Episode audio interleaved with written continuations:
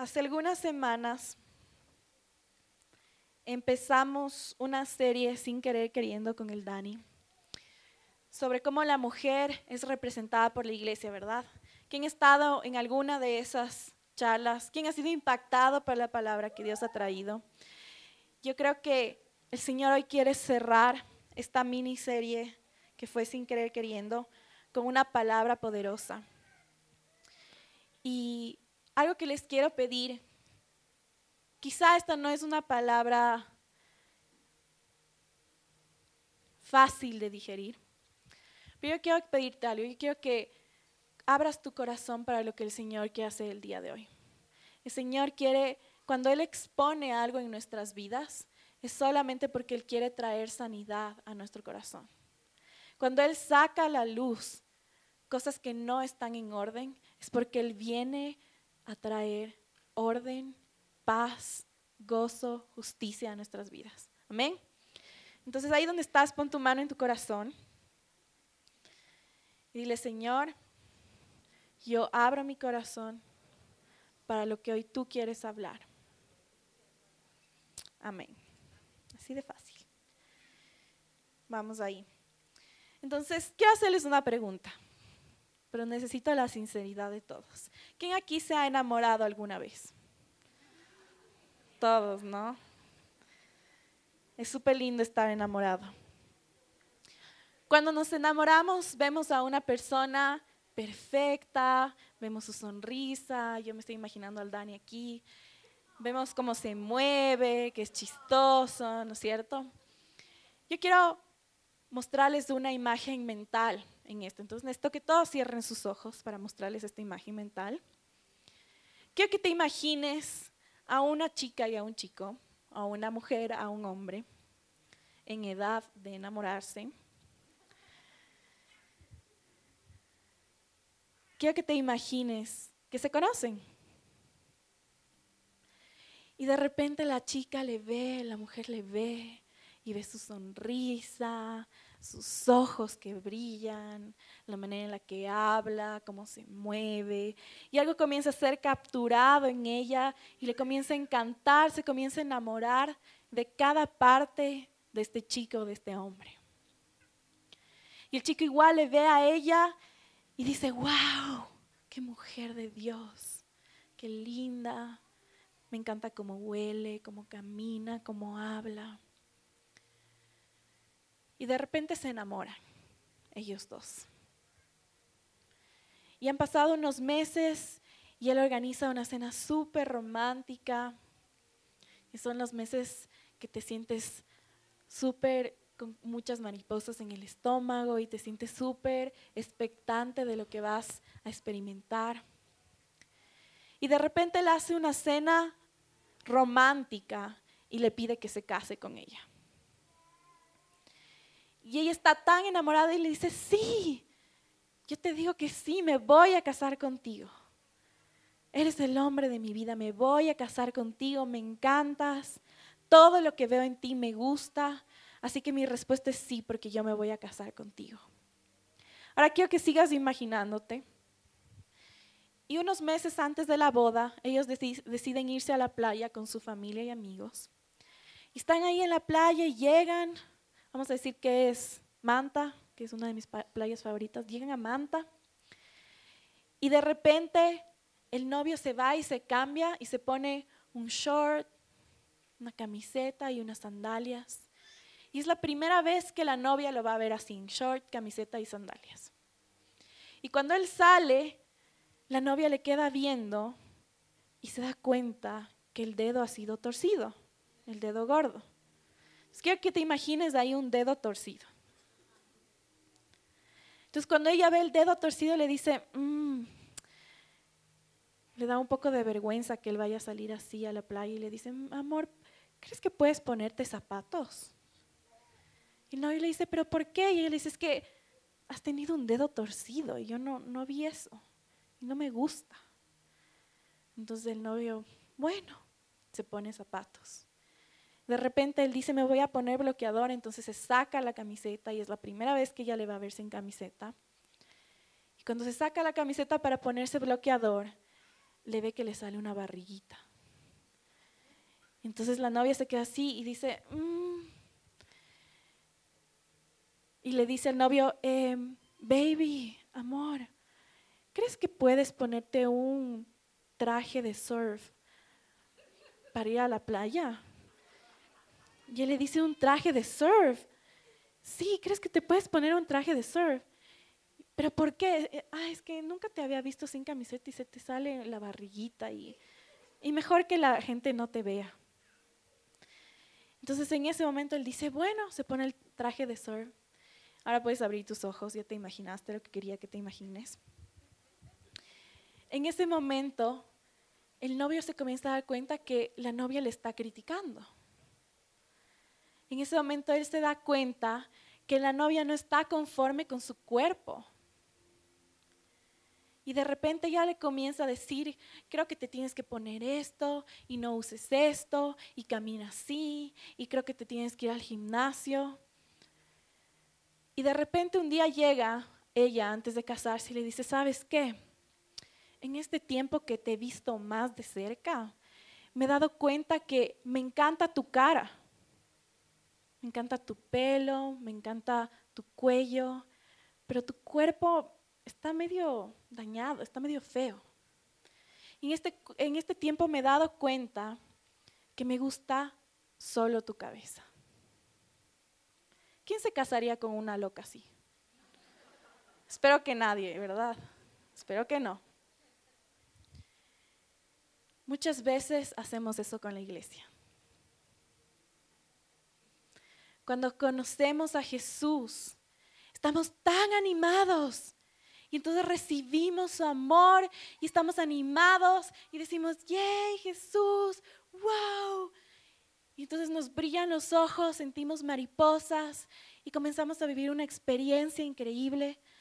Y de repente conocemos la iglesia y pensamos que la iglesia va a ser ese lugar en donde vas a tener todos tus amigos, en donde vas a encontrar líderes que lean tus pensamientos, y que sepan todo lo que exactamente tú necesitas en el día que tú necesitas, en el momento que tú necesitas. Y piensas que la iglesia va a ser ese club social que nunca tuviste en tu vida y que tanto anhelabas. Y estás tan emocionado y de repente llegas a la iglesia y comienzas a ver, chuta, has tenido un dedo torcido Luego caminas un poco más y ves, ¡oh! chuta, se le salen los gorditos. Caminas un poco más y te das cuenta que ese lugar que tú pensabas que era perfecto, ese lugar que tú pensabas que ibas a encontrar todo lo que tú necesitabas, tiene fallas. Entonces sale una idea brillante de tu cabeza y dices, no necesito el cuerpo, solo necesito la cabeza. Sale una idea brillante de tu cabeza y dices, no, es que yo amo a Dios, pero no necesito ir a la iglesia. Yo amo a Dios, pero la iglesia me ha lastimado. La iglesia tiene gorditos y pies torcidos. Entonces prefiero no estar dentro de ese lugar. Prefiero no tener relación, prefiero no ser vista con alguien que no es perfecto. Y entonces dices, con la, con la cabeza que es Jesús, es suficiente. Si ama a Dios, es suficiente. Yo sé que eso no ha pasado aquí. Pero ahora, imagínate que tú estás caminando con el amor de tu vida. Imagínate el amor de tu vida contigo si no te has enamorado, imagínate a alguien que te guste. Imagínate que estás caminando con el amor de tu vida, tú estás caminando y de repente regresas a ver y el amor de tu vida es una cabeza cortada. Qué creepy, ¿verdad? Aquí me parece creepy. Parece una historia de terror. De esas películas que yo nunca veo porque no puedo dormir. Porque ¿quién quisiera caminar con una cabeza cortada? Intenté hoy tener una máscara cortada para hacerlo más visual, pero no lo logré. Solo encontré una de Frankenstein y creo que era muy, muy miedoso. Pero muchas veces hacemos eso con la iglesia. Estamos caminando con el amor de nuestra vida que es Dios, pero se ve como una película de terror, porque estamos caminando con una cabeza y rechazando al cuerpo.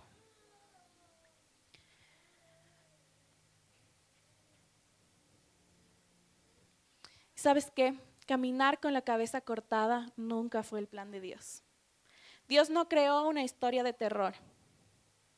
Él creó una historia de amor. Su plan original era una historia de amor contigo y conmigo, como su cuerpo. Y amar al cuerpo que está imperfecto, que tiene fallas, que está enfermo, no es fácil. Pero ese mismo cuerpo un día será glorificado por Dios. Pero ¿sabes cuál es el problema? El problema es esa transición de una iglesia imperfecta, herida, que huele mal, enferma, a una iglesia que va a ser glorificada por Él. Este proceso es un proceso que ha sido difícil y que ha causado dolor. Y muchas veces ese proceso es el que nos ha incentivado a decir, es tan difícil que prefiero caminar como en una historia de terror. Prefiero caminar con la cabeza cortada, porque ese proceso me duele. Porque ese proceso es difícil para mí. Entonces aparecen nuevas modas. Entonces de repente abrimos los ojos y vemos a un montón de gente en la calle caminando como en una película de Walking Dead, pero solo las cabezas. Y aparecen nuevas modas y todo el mundo quiere andar solo con la cabeza. Porque es chévere amar a Dios y no necesitar a la iglesia. Porque es una moda que nos complazcamos a nosotros mismos y no necesitar el cuerpo de Cristo. Pero yo quiero decirte algo. Yo no dudo que haya gente lastimada por la iglesia y tampoco justifico a la iglesia, porque sí ha habido mucho control, manipulación, ha habido muchas fallas que no las voy a justificar. Pero el corazón de Dios es que tú y yo entendamos que aún en medio de eso, aún en medio de la manipulación, del control de una iglesia enferma, aún en medio de todo eso. Él quiere levantar y honrar a su iglesia. Por eso el plan es que un día esa iglesia sea glorificada con Él. Ese es el plan. Y si tú y yo andamos de cabezas cortadas, entonces no vamos a haber cumplido ese plan. No vas a ser parte de ese plan. El corazón de Dios es levantar y honrar a su iglesia. Y si tú y yo decimos que somos sus hijos, nuestra parte es levantarla y honrarla con Él. Amén. ¿Están asustados?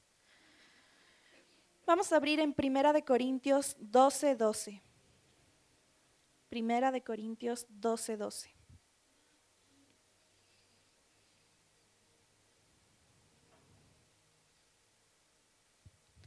Dice, así como el cuerpo es uno y tiene muchos miembros, pero todos los miembros del cuerpo, siendo muchos, son solo un cuerpo.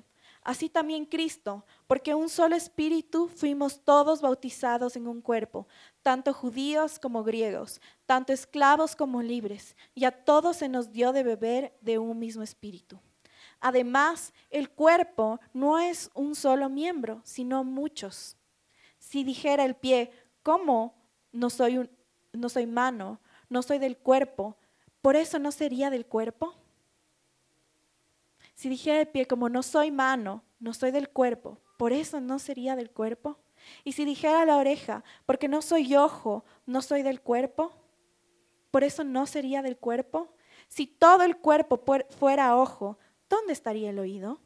Si todo el oído, si fuera todo el oído, ¿dónde estaría el olfato? Pero ahora, Dios ha colocado cada uno de los miembros en el cuerpo como Él quiso. Aquí dice algo que me resalta. Dice, el cuerpo no es solo un miembro, son muchos. yo quiero hoy hacerte una pregunta. ¿Quién de aquí tiene certeza que Dios te colocó en momento? Levanta la mano. Si no tienes certeza, está todo bien. No te preocupes. ¿Por qué te pregunto esto? Es importante saber y tener la certeza dónde Dios te ha colocado, dónde Dios te ha posicionado. ¿Sabes por qué? Como dice en el texto, Dios nos colocó como un miembro en el cuerpo. No es lo mismo si somos oreja a si somos nariz. No es lo mismo ser mano que ser rodilla, ¿verdad?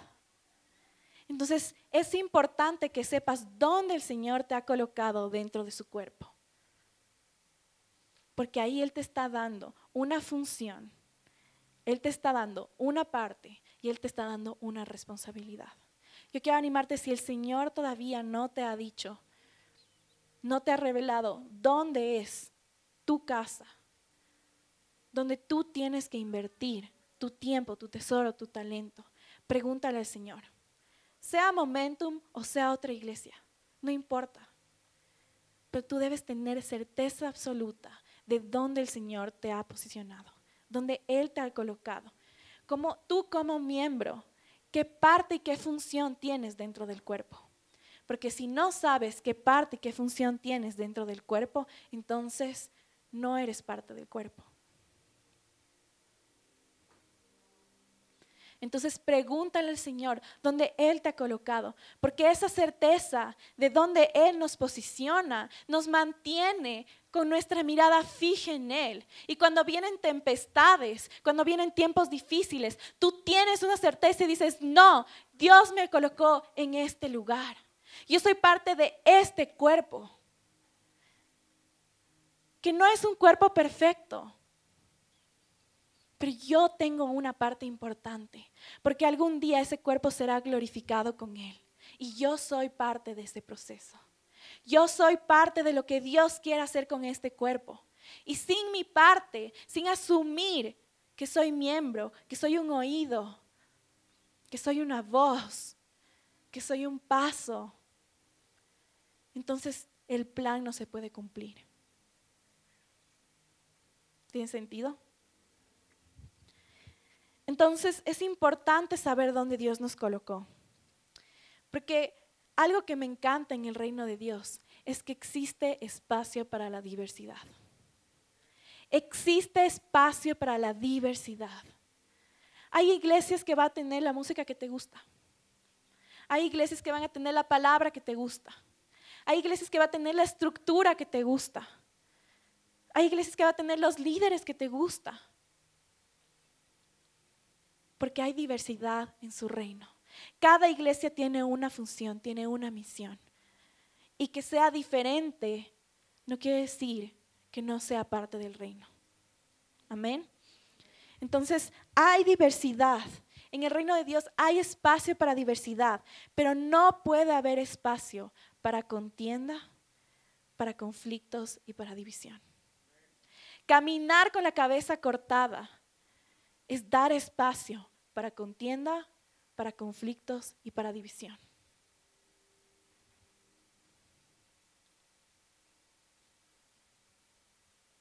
El Señor quiere hoy que tú entiendas que hay diversidad en su reino.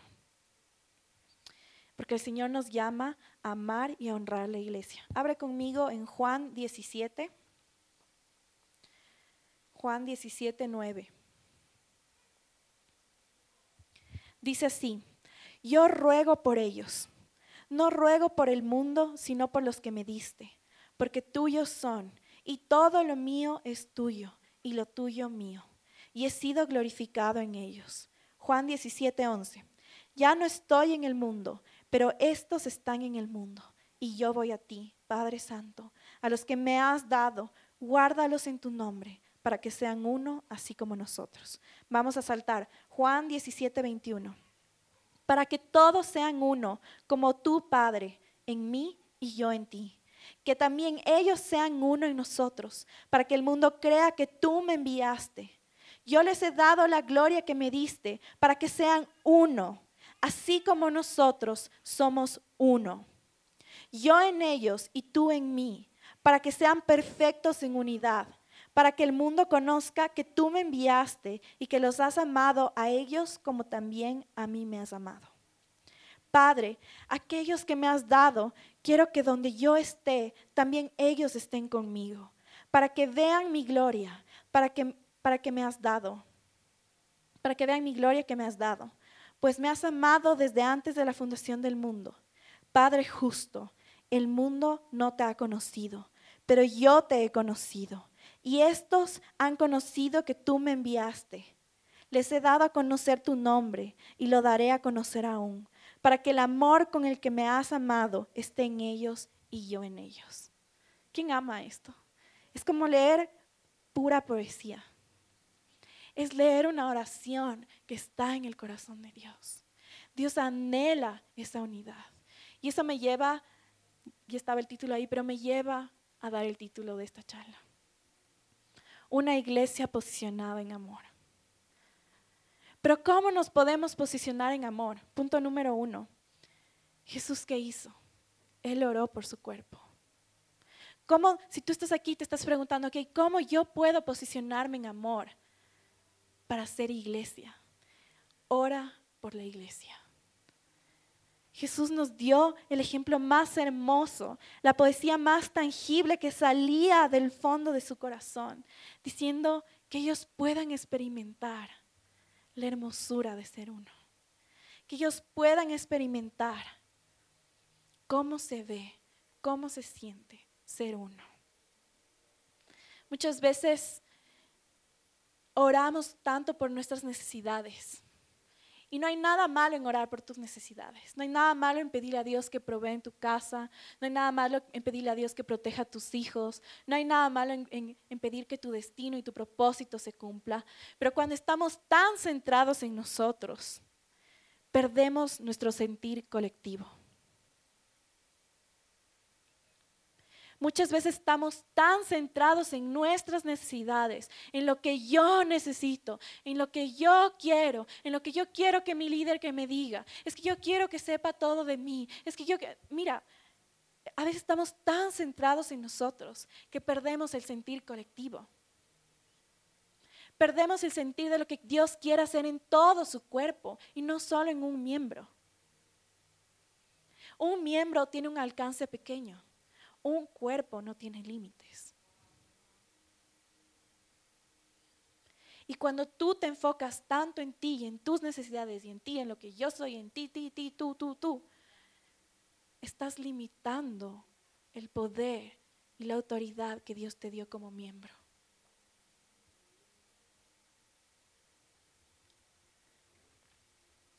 Entonces, cuando oramos por la iglesia, nosotros también somos parte de los buenos frutos. Si el lugar donde Dios te posicionó, si Momentum es tu casa o cualquiera que sea tu casa, está avanzando en el reino y está recibiendo romper, sanidad, avivamiento, reforma, tú eres parte de ese romper. Tú eres parte de esa sanidad. Tú eres parte de ese avivamiento. Y al tú entender que no eres solo un miembro, sino un cuerpo, tú recibes esos buenos frutos. Tú recibes lo bueno que el Señor tiene para todo su cuerpo. Muchas veces no hemos orado por la iglesia porque en nuestro interior hemos renunciado a ella, a la unidad y a la idea que sí podemos ser uno. Entonces yo no puedo orar por una cabeza cortada porque ya no, el cuerpo, perdón, no puedo orar por una iglesia, porque solo tengo una cabeza cortada. Ya mi realidad no es un cuerpo entero. Y es porque yo renuncié allá atrás a la idea de que el cuerpo, aunque sea defectuoso, aunque sea gordito, aunque sea un dedo deformado, es parte y será glorificado con Él. Ser unido no es ser parecido. Ser unido no es ser igual. Ser unido no es pensar igual. Ser unido es tener el mismo propósito.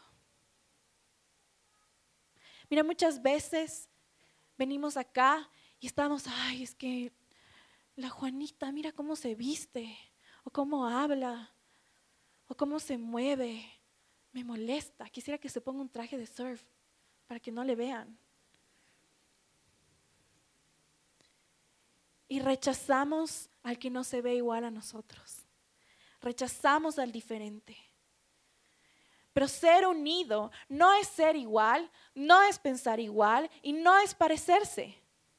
Tú puedes ser unido con una persona porque tú y yo tenemos el mismo propósito. Amén. ¿Están asustados? Háblenme. Vas a abrir ahí en Efesios 4:15. Efesios 4:15. Dice, sino que, siendo la verdad en amor, crezcamos en todo en aquel que es la cabeza, esto es Cristo, de quien todo el cuerpo, bien concertado y unido entre sí por todas las coyunturas que se ayudan mutuamente, según la actividad propia de cada miembro, recibe su crecimiento para ir edificándose en amor. Wow. Wow. Voy a leer otra vez, creo que no estamos entendiendo. Sino que siguiendo la verdad en amor, crezcamos en todo en aquel que es la cabeza, Cristo, de quien todo el cuerpo, bien concertado y unido entre sí por todas las coyunturas que se ayudan mutuamente, según la actividad propia de cada miembro, recibe su crecimiento para ir edificándose en amor. ¡Wow! La importancia de ser uno. No podemos crecer en amor si no somos uno. No podemos crecer en amor si no somos uno. ¿Cuál ha sido el problema?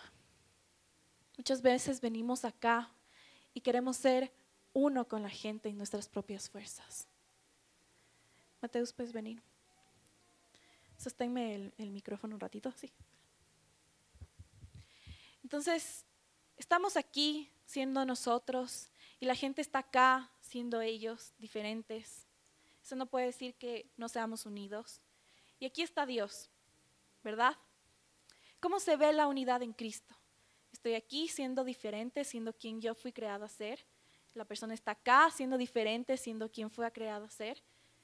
Y cuando estamos unidos en Cristo, nos encontramos porque tenemos un propósito.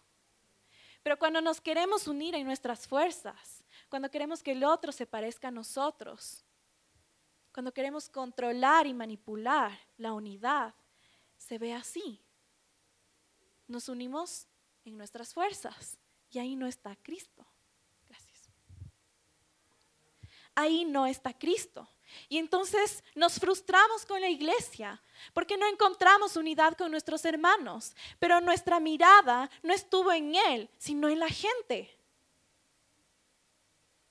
Entonces no pudimos ser unidos porque vimos a alguien que es imperfecto, a alguien que me falla, a un líder que no me da lo que yo quiero y no vimos a Dios. No vimos que el propósito de la unidad es crecer juntos hacia Él. Y ahí nos encontramos. Ahí nos encontramos. Lo que nos une no son nuestras semejanzas. Lo que nos une es Cristo, es su amor. Muchas veces venimos a la iglesia y queremos que esto sea toda la fuente que nos alimente. Yo ya he hablado esto antes y, pensamos que la iglesia es responsable por alimentarnos por siete días a la semana. ¿Sabes? Eso causa, causa una obesidad espiritual. Porque te tratas de comer 21 comidas en un día. No es responsabilidad de la iglesia ser tu comida semanal. Tú eres responsable de comer durante la semana. ¿Verdad? Y entonces venimos y esperamos tener nuestros amigos y nuestra comunidad y no quiero que me malentiendan, la comunidad es muy importante. Repite conmigo, muy importante. Pero si tu comunidad es la razón por la que estás aquí, no vengas. Si la comunidad o crear un club social aquí para luego ir a hacer algo divertido es la razón por la que tú vienes a un servicio de domingo o a un servicio de jóvenes, no vengas. Puedes hacer eso en fiestas. Puedes hacer eso en reuniones, en almuerzos. Si tu razón de venir a la iglesia no es ser cuerpo y no es poner tus ojos en Él y encontrar unidad en Él, no vengas.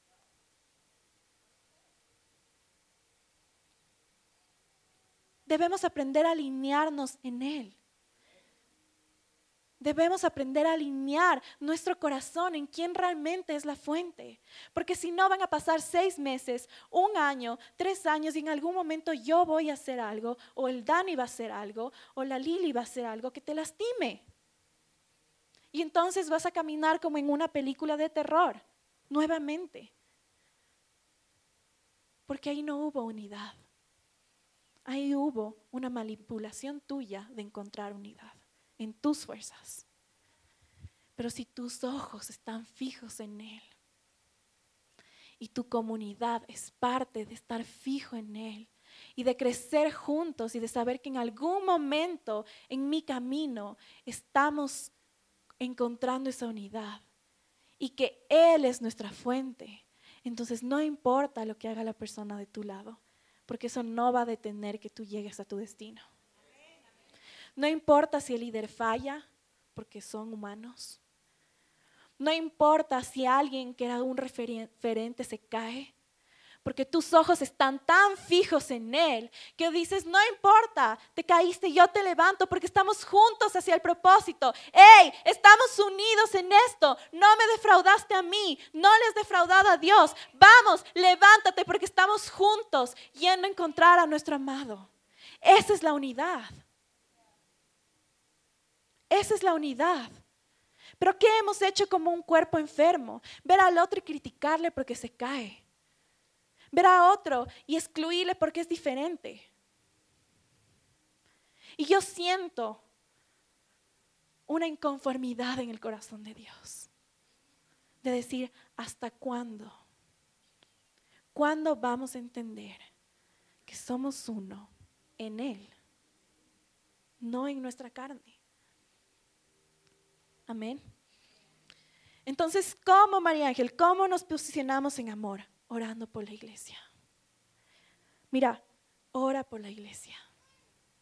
Si esta es tu iglesia, ora por Momentum. Si tienes otra iglesia, bendice a tu pastor, bendice a tus líderes, aunque hablen diferente a ti, aunque se vean diferentes a ti, aunque no sean iguales, bendice a las autoridades de la casa en donde estás. Ora por los líderes para que Dios les dé sabiduría para liderar su casa, su cuerpo. Amén. Punto número dos. Va a estar todo bien, no se preocupen. ¿Cómo nos posicionamos en amor? Luchando por la iglesia. Entonces, punto número uno, orando por la iglesia. Punto número dos, luchando por la iglesia. Vamos a leer uno de esos versículos que a veces excluimos porque no, nos, no, entendemos o no nos gusta, ese versículo vamos a leer. Abramos en Marcos 11:15. Marcos 11:15. Dice, vinieron pues a Jerusalén y entrando Jesús en el templo, comenzó a echar fuera a los que vendían y compraban en el templo. Volcó las mesas de los cambistas y las sillas de los que vendían palomas. Y no consentían que nadie atravesara el, templo llevando utensilio alguno. Y les enseñaba diciendo, ¿no está escrito, mi casa será llamada casa de oración para todas las naciones? Pero vosotros la habéis hecho cueva de ladrones. Mira, luchar por la iglesia es virar las mesas. Jesús en, este, en esta parte de la Biblia que a veces decimos, wow, pero Jesús es amor, es paz también. Pero Jesús en esta parte, Él nos muestra una ira santa. No es la misma ira que tú y yo tenemos, no es una ira terrenal, es una ira santa y un celo para que la presencia del Señor se mantenga en el templo. Mira, antiguamente una estructura de una iglesia era el, templo. Ahora, después de Jesús, en Primera de Corintios dice que nosotros qué? Somos templo del Espíritu Santo. Tú eres un templo sagrado. Y hasta que no entiendas que tú eres un templo sagrado, no te vas a ver más que cualquier cosa. Solo cuando entiendas que tú eres un templo sagrado, vas a entender que no eres cualquier cosa. No eres cualquier cosa para que alguien venga y te arruine por una, una relación tóxica. No eres cualquier cosa para que alguien venga y hable sobre ti una identidad que no es tu identidad. No eres cualquier cosa para vivir una vida en impureza sexual. No eres cualquier cosa. Eres un templo sagrado. Eres templo del Espíritu Santo. Eres templo del Espíritu Santo.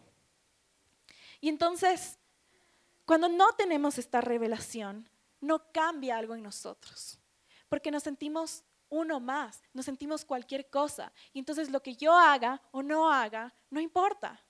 Pero cuando tú entiendes que eres un templo sagrado, entiendes que eres miembro, que eres parte de un cuerpo, entonces nada ni nadie puede derribar lo que Dios ha puesto en ti. Entonces vemos a Jesús que Él vira las mesas. Quería tener una, una mesa para virarla, pero no quería lastimar a nadie. Pero Él muestra su celo por mantener su casa en orden. Mira, Muchas veces Jesús va a venir a tu templo santo, que eres tú, y va a virar las mesas de tu corazón. Y quizás tú esperabas que Jesús venga y te abrace con amor. Pero hey, Jesús viene a virar las mesas de tu corazón. Porque Él no se queda conforme con que el enemigo te ataque, con que el enemigo venga a vender cosas tuyas que no son. Él no está conforme con que tú te vendas ante la corrupción. Él no está conforme porque tú te vendas sin impureza sexual.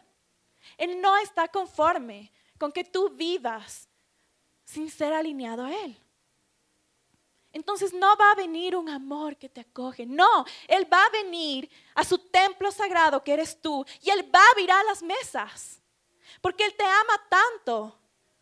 Te ama tal y como eres. Pero Él te ama tanto que Él no te va a dejar ahí. Él te ama tanto que Él ve lo que hay, ve la suciedad que hay en las mesas de tu corazón. Y Él te acepta así. Pero Él te ama tanto con un amor furioso que Él no va a permitir que permanezca así. Y entonces decimos, Dios, ¿por qué vino esta ola? ¿Qué siento? Dios te está limpiando. Dios está sacando la basura que hay encima de la mesa de tu corazón.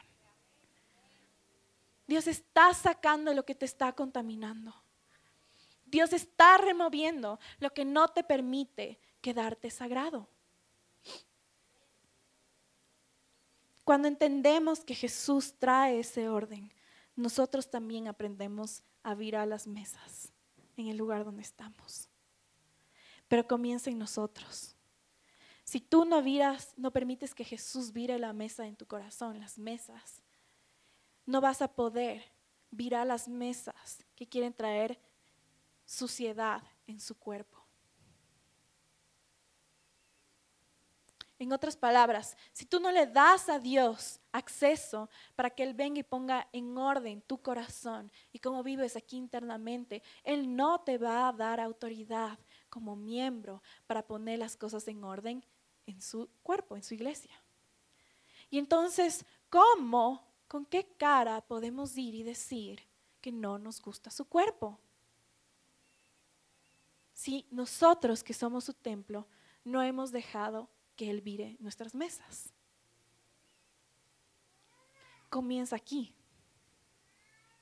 Si tú sientes, ah, pero tengo tanto resentimiento, tanto dolor hacia la iglesia, ok, tal vez sí pasaron cosas dolorosas, pero tal vez si no lo puedes superar, es porque aquí hay mesas sucias.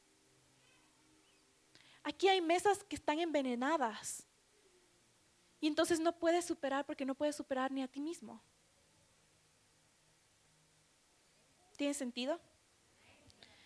Entonces, nosotros debemos amar a la iglesia a tal punto de virar esas mesas y alinearnos con Dios. Porque no podemos seguir con mesas con desechos que nos están envenenando. Algo que yo he sentido de Dios es, estamos ahora viviendo unos tiempos en donde tenemos que ser tolerantes a tal punto que somos permisivos ay, no es que yo tengo que ser tolerante con esto porque la generación, ¡hey! ¿A qué punto nos hemos vendido y hemos aceptado basura en nuestras mesas? ¿A qué punto nos hemos vendido que hay veneno en la mesa de tu corazón? Jesús va a venir con una ira santa a virar esas mesas. Muchas veces decimos, ay, es que tengo miedo de la gente, María Ángel, es que no sabes lo que es ser joven, y es que la gente que va a decir, si es que yo me posiciono, si es que yo realmente soy hijo y comienzo a cumplir mi parte, ¿qué es lo que va a decir la gente? ¿Qué va a decir mi papá? ¿Qué va a decir mi amiga? ¿Qué va a decir mi novio? Estamos tan tolerantes que ya fuimos permisivos. Estamos tan tolerantes que estamos empezando a cargar una cabeza vacía. Ay, María Ángel, pero es que es que no logro perdonar a fulanito. No, no, sabes que todo bien. Si no, no logras perdonar, todo bien. Tranquilo, tranquilo. Ya va a llegar el tiempo que puedas perdonar. No, ¿sabes qué, Cari?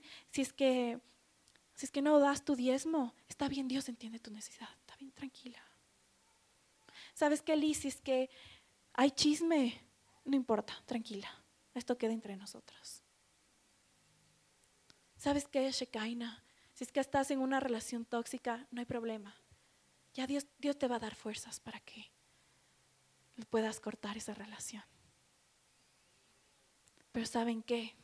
Esa tolerancia barata, Dios se queda así y nos ve y dice, yo voy a virar esas mesas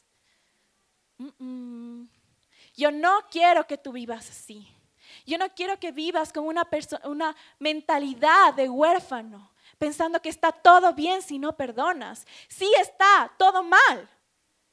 Porque yo tengo una vida, en la Biblia dice que Él nos ofrece una vida en abundancia. Y en una vida en abundancia no hay espacio para el dolor y la ofensa. No hay espacio para la falta de perdón.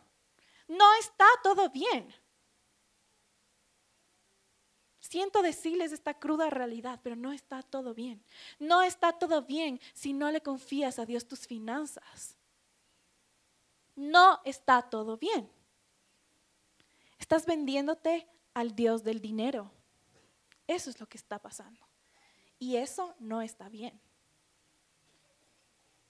No está bien si estás en una relación que no está bajo los parámetros de Dios si estás en impureza sexual, no está todo bien.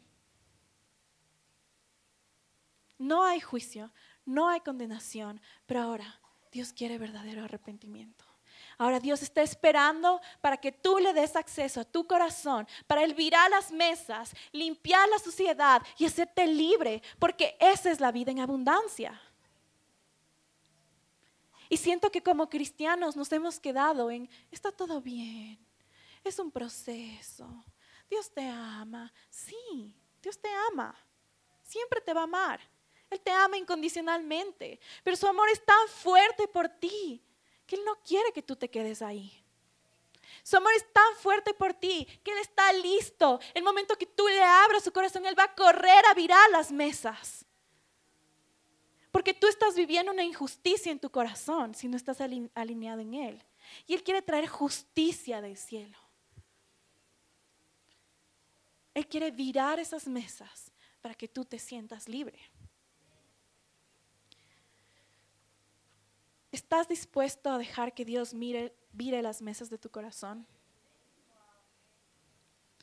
Yo quiero preguntarte de verdad. No, no, no me tienen que responder ni siquiera. Quiero que pienses. Yo realmente estoy dispuesto, dispuesta a dejar que Él vire las mesas de mi corazón. ¿Qué significa eso? Significa que si tú eres un empresario y tú ganas negocios recibiendo algo que no es correcto, tú debes estar dispuesto a que Él vire esa mesa de tu corazón y a comenzar a hacer las cosas correctas. ¿Qué significa darle acceso al Señor para que vire las mesas de tu corazón? Es decir, yo ya no voy a poner mi confianza en Dios del dinero. No voy a depender de mis finanzas. Yo voy a saber que Él es mi proveedor. Yo voy a devolverle y a darle la oportunidad a Dios de que Él me bendiga. ¿Qué significa? Es que si estoy en una relación que sé que no está alineada con el plan perfecto de Dios, yo voy a decir, Dios, yo abro mano de esto que yo amo. Yo abro mano de esto que me hace sentir bien, que me, que me permite sentirme acompañada. Pero yo abro mano de esto porque eso no me lleva a ti. Entonces cuando yo te pregunto, ¿estás dispuesto a dejar que el Señor vire las mesas de tu corazón? Me refiero a eso.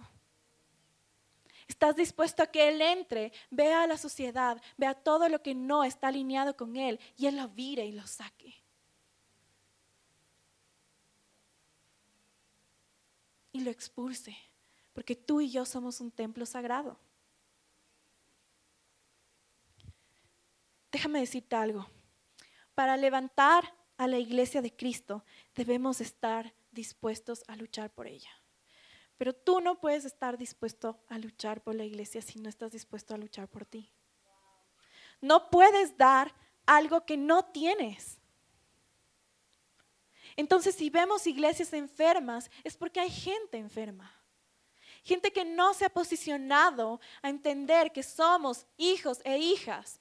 Ya no eres huérfano, no eres cualquier cosa, eres un templo sagrado, eres un hijo y una hija amada. Si no te gusta la iglesia, comienza por limpiarte.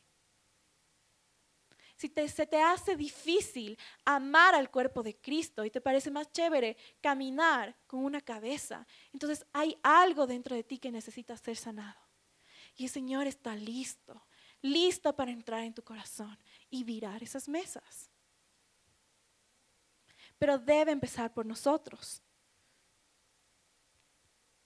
Debe empezar porque hagamos nuestra parte como hijos. ¿Se acuerdan que ya hablamos que no somos colaboradores? No venimos acá a colaborar o ayudar a la iglesia. La iglesia no necesita tu ayuda. La iglesia ha estado viva por años y siglos. No necesita tu ayuda. La iglesia necesita que hagas tu parte como hijo. El, amor incondicional se ve así. Dios te ama incondicionalmente. Hagas lo que hagas. Pero te ama tanto que no te va a dejar permanecer así. Dios te ama tanto que no te va a dejar permanecer así. Y por eso debe haber una disposición en nuestros corazones para dejar que Él vire esas mesas. Yo no quiero que mis hijos en 10 años conozcan a la misma María Ángel de hoy. Yo quiero que ellos vean a una mujer transformada, a una mujer sana, sana en sus emociones, sana físicamente, una mujer que está en el proceso de, de ser glorificada con Él.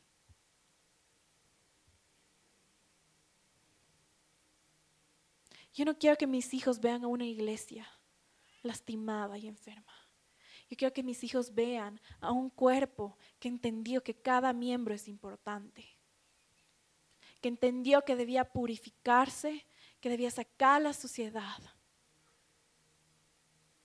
Yo quiero que mis hijos vean a un cuerpo que está caminando y que en algún punto va a ser glorificado con Él. Yo no quiero que mis hijos odien la iglesia o sientan rechazo como algún día yo sentí. Quiero que mis hijos vean y conozcan que sí es posible, repite conmigo, sí es posible ver una iglesia posicionada en amor. Sí es posible. Así debemos amar a la iglesia, porque una iglesia posicionada sabe dónde está, sabe los retos que tiene, pero sabe hacia dónde va. Yo sentí hoy en la mañana que hoy era un día de restauración, pero también de verdadero arrepentimiento. Y hoy quiero darte la oportunidad.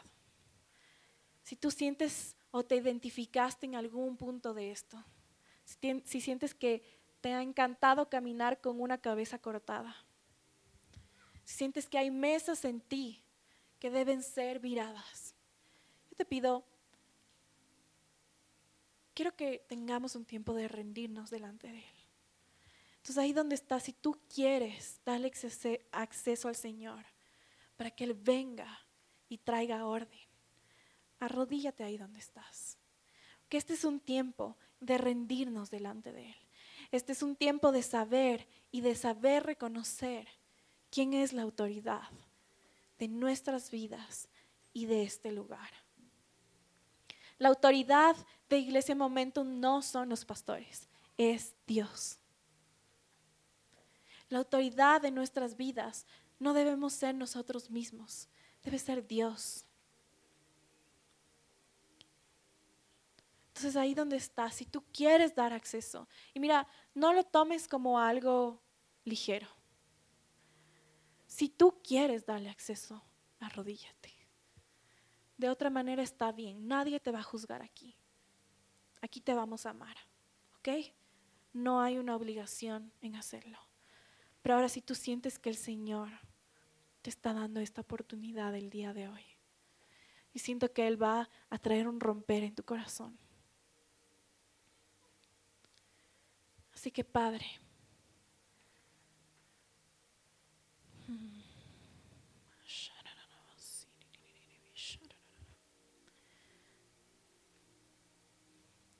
Señor, nos rendimos delante de ti.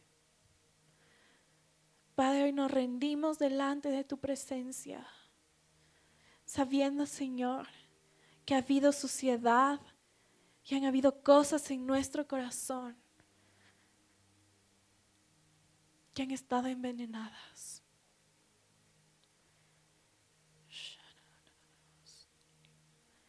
Señor, y te damos, comienza a decirle, Señor, yo te doy completo acceso a mi corazón.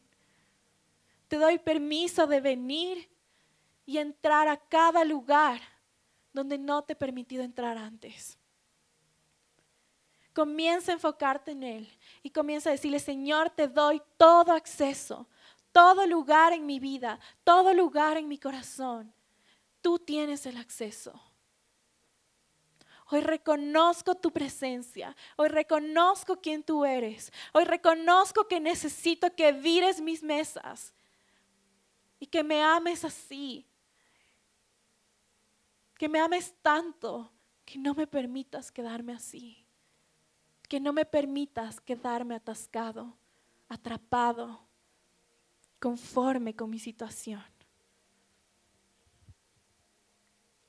Yo puedo ver como el Señor te está mostrando áreas en tu vida en las que Él quiere sacarte de una zona de confort, en una zona cómoda en la que has dicho está bien, porque ya mismo voy a cambiar, está bien porque ya mismo voy a decidir otra cosa. Hoy el Señor está diciendo, hoy es el día, hoy es el día que quiero tocar tu corazón, hoy es el día que quiero que entiendas y te veas como hijo, como un templo sagrado, hoy es el día, no hay más por qué esperar.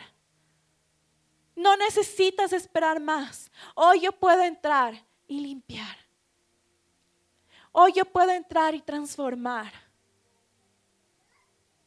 Hoy yo puedo entrar y traer restauración.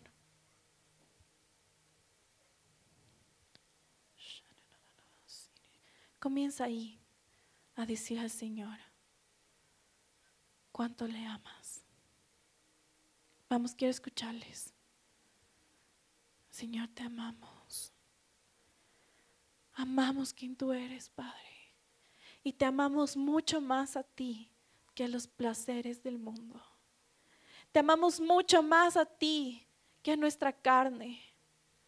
Te amamos mucho más a ti que a lo que un hombre o una mujer nos puede ofrecer.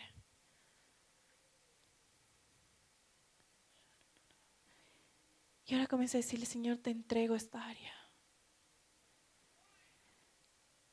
Te entrego estos pensamientos. Te entrego esta relación que me ha apartado de ti. Te entrego la corrupción de mi corazón. Te entrego la ansiedad. Te entrego mis finanzas. Te entrego mi negocio. Te entrego mi familia. Te entrego mi identidad. Te entrego mis preocupaciones. Te, entrego mi incredulidad. Todas esas veces que no te he creído a ti, te las entrego. Todas esas veces que he permitido que el chisme, que la inmoralidad sexual, que la avaricia entren en mi corazón.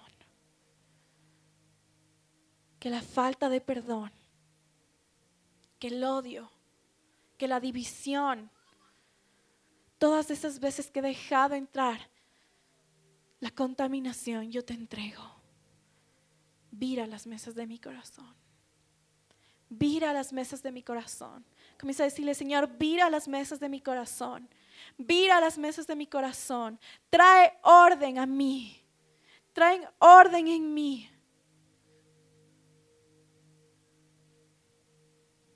Trae orden en mí. Porque yo soy tu templo sagrado.